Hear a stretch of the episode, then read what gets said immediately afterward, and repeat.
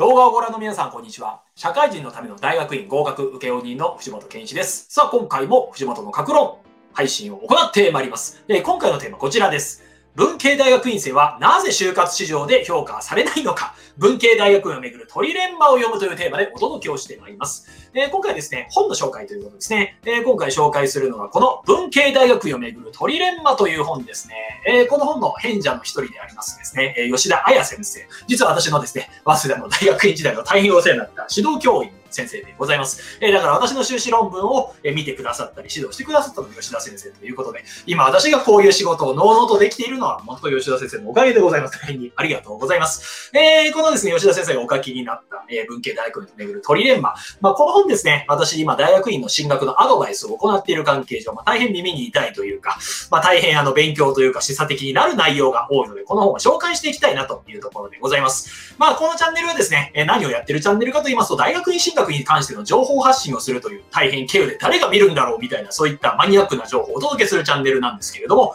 まずは小ネタからいきましょう。はい。えー入院できる場所ってご存知でしょうか？入院できる場所って日本だと3カ所しかないんです。それがどこかというと、病院と少年院と大学院の3つしかないですよと。えーだから大学院に入ること入学と言わないんです。入院と言うんです。えーこれ入院できるのって少年院に入ること、病院に入ることのこの3つしかないと。まあ、これよく大学院生の間で言われている小ネタですね。まあ、どちらかというとこれですね、まあ、やばい人が入るみたいな、えーそういったイメージなんですけれども、まあ、やばい人が入るというイメージ、それをですね、払拭したいなというのが私自身の思いでございます。まあ、大学院ですね、やっぱり私にとっては自分の人生を考える上ですごくプラスになった場所ですし、そこで学んだことが今の人生でめっちゃ生きているなっていうのを思うからこそ、まあ、大学院に行く楽しさというか、大学院に行く意義をいろんな人に伝えていきたいなというのがこのチャンネルをやっている動機でございます。えーそれを知るにあたってですね、まあ、大学院についてを、まあ、そもそもどういう場所なのか、それをですね、学術的なデータをもとにお届けするという、そういう科学的な番組でありたいなというところで、今回こちらの方を紹介してまいります。えー文系大学院をめぐるトリレンマというところ。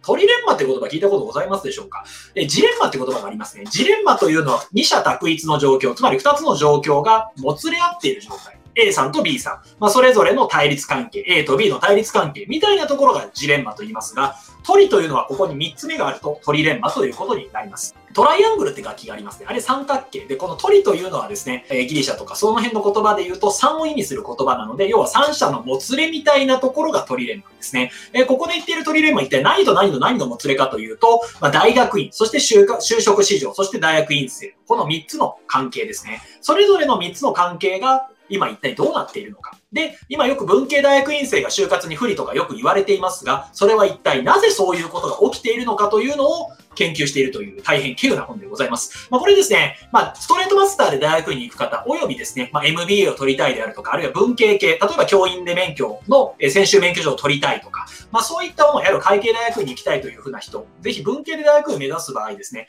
まあ、これをお読みなさると、まあ、自分たちが今後どうなるのか、また社会はどういう目で自分たちを見ているのかというので見る上で役に立つんじゃないかなと。まあ、これはだから新卒で、要はあのストレートマスターで大学4年から修士課程1年生に行く人も、あるいは社会人の方もぜひお読みなさるといいなというふうに思うところですね。で、えーこの本の中のテーマはですね、まあ、なぜ文系の大学院生就活市場で評価されないの？っていうところがポイントになってきています。えこれ実際私も早稲田で経験した話なんですけれども、就活でいいところを目指す人っていますよね。例えばマスメディア就職を目指しますとか、あるいはですね、え銀行の中でも例えばトップの金融の、えところを目指しますとか、外資系を目指しますとか、例えばリーマンショックであるとか、あるいは最近で言いますとコロナウイルスによる、え感染拡大による不況みたいなところで、ま、就職がうまくいかいかない、あるいは第一志望に落ちてしまう。そういう場合どうするかというと、もう一回留年をするという選択をする方が多いですね。それは何かというと、4年生をもう一回やる。まあ、もっと言うと5年生になってるわけなんですけど、そうして新卒として新日本企業に入る、あるいは海外の企業に入る方が評価されるっていう日本社会の風土があるわけですね。まあ、これが一体なぜできたのかっていうのはまた長い話にはしょりますが、みんなそれで卒業しちゃって、第二新卒として就活市場に入るっていうのは結構厳しいというのをみんな知っているわけですね。だからもう一回4年生をやるっていうことになったりします。で、私自身はですね、まあ、就活市場、えー就活の戦いがなかなか大変というところもありましたし、もっと勉強したいというところで大学院に入りましたが、こういう就活を延長する意味合いで大学院に行く人って結構まだ少数派だったりします。それはなんでかというと、大学院に行くことが評価されないっていうのを結構みんな薄々感づいていると。なぜ労働市場で評価されないのかというところをですね、克明に説いているのがこの本のポイントでございます。えー、この本、えー、まあ、要はですね、内容をはしょって言いますけれども、まあ、ここでいう三者関係のところ、それぞれのファクターを見ていきますと、まず大学院や教員側。大学院や教員側というのは陰性の活躍を結構評価しているんですね。えー、だから、まあ、昔に比べたら陰性の質が落ちたというふうには言われていますけれども、それでもやっぱ評価する動きがあると。ただ、それを適切に評価しない労働市場への憤りがあると。で、労働市場というのは実は陰性の否定的視点があると。まあ何かというと、こいつらまともじゃねえよな、みたいな。まあやばい人が行くみたいなイメージがやっぱ強いと。それは何かというと、実は日本の、えー、企業の採用担当の人というのが割と、まあ、固定的な偏見があるんじゃないか、みたいなことを言っているわけですね。どういうことかというと、例えば引率というだけで、何かこいつ使えないやつなんじゃないか、プライド高いんじゃないか、みたいなところ。えー、また特にですね、専門的な技能を大学院で磨いている場合については、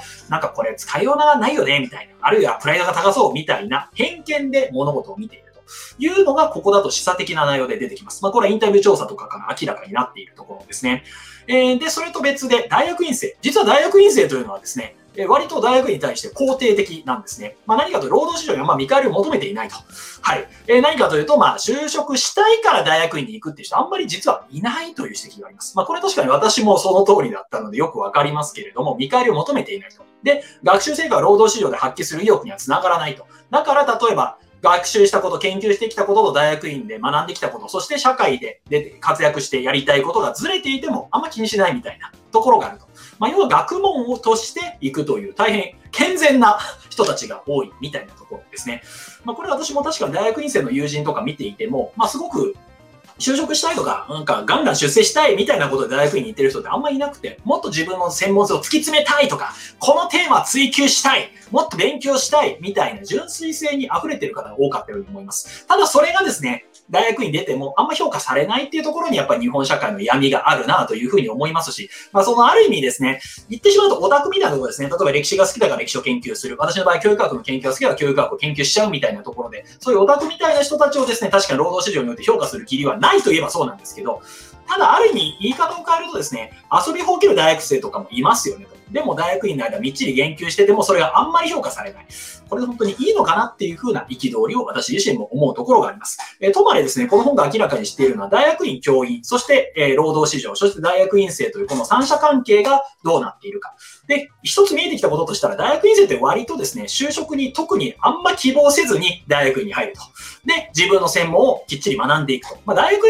院にとっては、大学院や学校の教員にとってみたら大変ですね、いいお客さんなわけですね。ただ、労働市場によってそれがあまり評価されないと。ただ、この状態があまりにも長く放置されていると、誰も大学に行かなくなってしまうんじゃないかっていうところは、私は読んでいて思うところではございました。えー、だからですね、この大学院という存在について、まあ、今後日本社会でどう描いていくかがポイントだなというところですね。えー、この本の中で一つ非常に面白かったのは、労働市場においても陰性を評価するそういった就職の担当者がいるみたいな話が出てくるんです。で、そういう人たちにある共通点がありました。まあ、何かというと、自分が例えば大学院出ていたりとか、あるいは実際自分の周りで大学院を経て活躍している文系の人間がいたりとか、まあそういうふうに自分が普段経験している、普段接触している、あるいは自分自身がそれを経験しているからこそ、大学院生を積極的に評価する動きもあったりするわけですね。だからこれは逆に言えば大学院出身で民間企業で働く人、あるいは労働市場で活躍する人たちが増えていけばいくほど、大学院卒の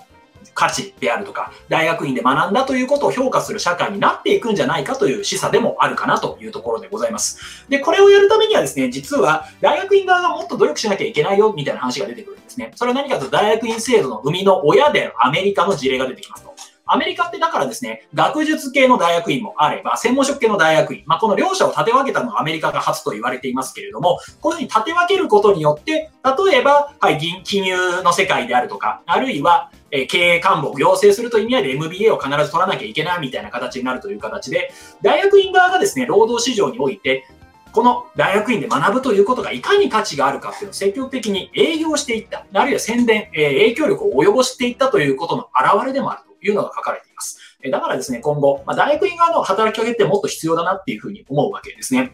特にですね、え、これ別の動画でも撮っていますけれども、まあ、日本というのは実は低学歴化が進んでいる国だと言われています。え、世界のエリートの世界だと大学卒は当たり前で大学院卒、その中でも博士を持っているかどうか、あるいはマスターを持っているかどうかって、やっぱりそれは評価されるところがあります。それはまあアメリカが中心になって引き起こしていることなので、まあそれが一概にいいとは限りませんが、ただ日本だとやっぱ大卒で働く方が評価されると。いつまでもこの状況が続くとは言い切れない気がするんですね。で、多くの労働今、労働市場に出る人たちがですね、大学4年生卒で満足するというので、本当にそれでいいのかどうか。特に今後、知識社会がもっと発展していく中で、最先端の技術をもっと学んでいかなきゃいけないと。あるいはもっと自分自身の能力を開発していく必要があると。で、そういう時にですね、ま、大学院に行かないという選択肢よりも大学院に行くことがもっと普通になっていた方が、日本の生産性であるとか今後を考えるプラスになるのではないかなというふうに思うところであるわけですね。で、そのアメリカの事例で大変面白かったのはこういうことがあります。えー、専門を学ぶ中で多領域に応用可能なスキルを身につけるものであることをアピールすることが、労働市場の大学に対する眼差しを変化させるかもしれないと。これ何かというと、例えば哲学を研究してますっていう人、哲学を研究してますって人は、哲学の活かせる、例えば職場じゃないと、就職できないかというと、そうとは言い切れないわけですね。一つのことを専門的に学べるということは、逆に言うと、例えばその会社がどういう会社であったとしても、そこの、えー、掲げる、必要とする人材に自分が即応していくことができる。なぜなら哲学を深めていったのと同じように、専門的なスキルをですね、専門的に学ぶことができる。そういった証明書としても使えるんじゃないかと。だからこれをやることによって労働市場の大学に対する眼差しを変化させることもできますよねというところですね。えー、この本私も読んでる中で大学院に入るときはですね、まあ、大学院出た後仕事どうするみたいな正直あんまり考えていなかった自分を大変恥じるようになりましたね。どうしてもあの私の場合ストレートマスターということもあるので大学生の延長みたいなところで行ってしまったところなきにしもあらずです。えー、だからですね、大学院出た後どうするよりは今の学生みたいな生活、特に思いっきり勉強できる状態をちょっとでも延長したいっていう結構安易さで進学してしまったところもありました。まあ、これ M1、修士1年生の間は良かったんですけど、修士2年生の間で進路というのに向き合う中でめっちゃ鬱になったのがやっぱその時期ですよね。だから私自身もうちょっと考えていたらいいなと思うんですが、まあだからといって言ったことは後悔はしてないです。ただ、もっと考える環境があったらよかったなっていうふうに自分自身はちょっと反省しているところですね。まあこの動画見ている方もしですね、えーマスターコースを目指している、例えば、大学4年生とか大学3年生の方でありましたら、まあ、本当に大学に行った後どうすんのみたいなところをやっぱ考えておくってすごく大事だなって思います。私自身はその、ね、修士課程3年生、修士課程に行く前、大学の4年生、3年生の頃というのは、まあ、漠然とであるんですけれども、まあ、大学で研究者になりたいっていう思いがありました。で、大学の研究者は無理だったとしても、例えば学校の教員になろうかなと。あるいは、そのですね、えー、専門の学識が活かせるようなもの。例えば、それが出版、特に活字媒体のですね、出版社であるとか、そういったところで活躍できないかなって思って、えー、大学院に会いに行ってしまったところがありました。まあ、だからこの時点でですね、普通に大学卒で、えー、民間企業に入ってバリバリみたいな発想が特になかったわけですね。だから私自身はま大学院で良かったんですが、ちょっとでもですね、例えば大学卒で行く方が有利になるような職を目指すのであれば、まあ、わざわざ大学院に行く必要なくて、そこを目指すっていうのは一つありなんじゃないかなっていうふうに思うところですね。まあ、なぜかと労働市場っていうのは結構日本においてはやっぱ新卒がかなり有利になっているわけですよね。で、その状態を、まあ、どう今後変化させていくべきなのかっていうのは今後の、え展望によるわけなんですけれども、自分自身は別にそのリスキーなところを選択する必要はなくて、自分の夢を叶えるためにはまず使えるものを使ってしまった方がいいわけですと。だから労働市場にまずはチャレンジしてみるっていうのは一つありなんじゃないかなと言えるところですね。はい。で、私自身は、まあだからあの大学院ってことは後悔はしていないんですけれども、もっと知識があっていけば、もうちょっと違った大学院生活があったのかなっていうふうに思うところもあります。えとまれですね、大学院について、えー、積極的に調べていくってやっぱ大事なところですね。特に、まあ、せっかくお金と時間とをかけていくわけです。まあ、全然安い買い物ではないです。だからこそ、いろんな情報を得た上で、自分は本当にここに行く意味があるのかどうか、それを考えていって、納得のいく進路ぜひ勝ち取っていただければというふうに思います。えー、今回はですね、文系大学に巡るトリレンマという本を元に見てきました。えー、文系大学院生はなぜ就職活、就活市場で評価されないのか。それはなんでかというと、はい、えー、基本的にはですね、まあ、大学院って、まあ、やばい人が行くっていうイメージがやっぱまだまだあるわけですね。だから大学にわざわざ行く人っていうのは就職市場においてどうなのみたいなのを労働市場の面接担当の人がやっぱ思っちゃっていると。だからこそ、正当に評価されていないっていうところが結構問題点みたいですね。まあ、ただこれの一つの前提としたら人間を正当に評価することは果たしてできるのかというふうな壮大な問いになるので、ここではあんまり深掘りはしないんですけれども、ただ大学院側としたらですね、自分たちで、え、育ててきた大学院生に対する誇りというのがあると。で、それを正当に評価しない就職市場で憤りがあると。ただ大学院生側は実は意外とですね、労働市場に見返りを求めていないと。学習成果を労働市場で発揮する意欲を持っていない。だからこそ、あんまり就職がうまくいかなくても分かってた状態で入ってくるから、そんなに後悔も何もしてないと。まあ、大変だから、大学院生が一番大人なんじゃないかという結論になってしまうわけですね。まあ、これがまだ今の状態だったらいいかもしれませんが、まあ、大学に行っても何にもならないみたいなことがもしずっと続くのであれば、これはちょっと日本終わるんじゃないかなっていうふうに思います。それは何でかというと、まあ、勉強して真っ当に努力をしてきて、真っ当に自分自身の力を高めてきても世の中に活躍する場所がない。これってやっぱり世の中に対するルサンチマンが溜まっていくことになっているわけですね。まあそれが本当に健全な姿かというとあんまり良くないと。だからこそそういうですね、専門的に知識を学んでくる、そして自分の勉強をするということに喜びを感じる、そういった稀有な人材をですね、もっと積極的に評価できる社会になっていったらいいなっていうふうに思っています。えー、私自身はこの動画を撮るというのは、灯籠のの結局何にもならないような、えー、火星にしかなるか、なるかどうかもわからないところでございますが、こういうところですね、何か大学院に対するですね、えー、社会の眼差しがちょっとでも優しいものになればいいなというふうに思っていますし、もっと勉強することの価値をですね、社会に伝えていきたいなというふうに思っているところでございます。というところですね、えー、今回ですね、文系大学院生はなぜ就活市場で評価されないのか、文系大学をめぐるトリレンマを読むというテーマでお届けをしてまいりました。こういった形の情報発信を行ってまいりますので、もっと見たいという方は、いいねボタン、チャンネル登録ボタン、また概要欄からメルマガ登録、LINE 登録も可能ですので、気軽にどうぞ。今回も最後までご覧いただきまして大変にありがとうございました。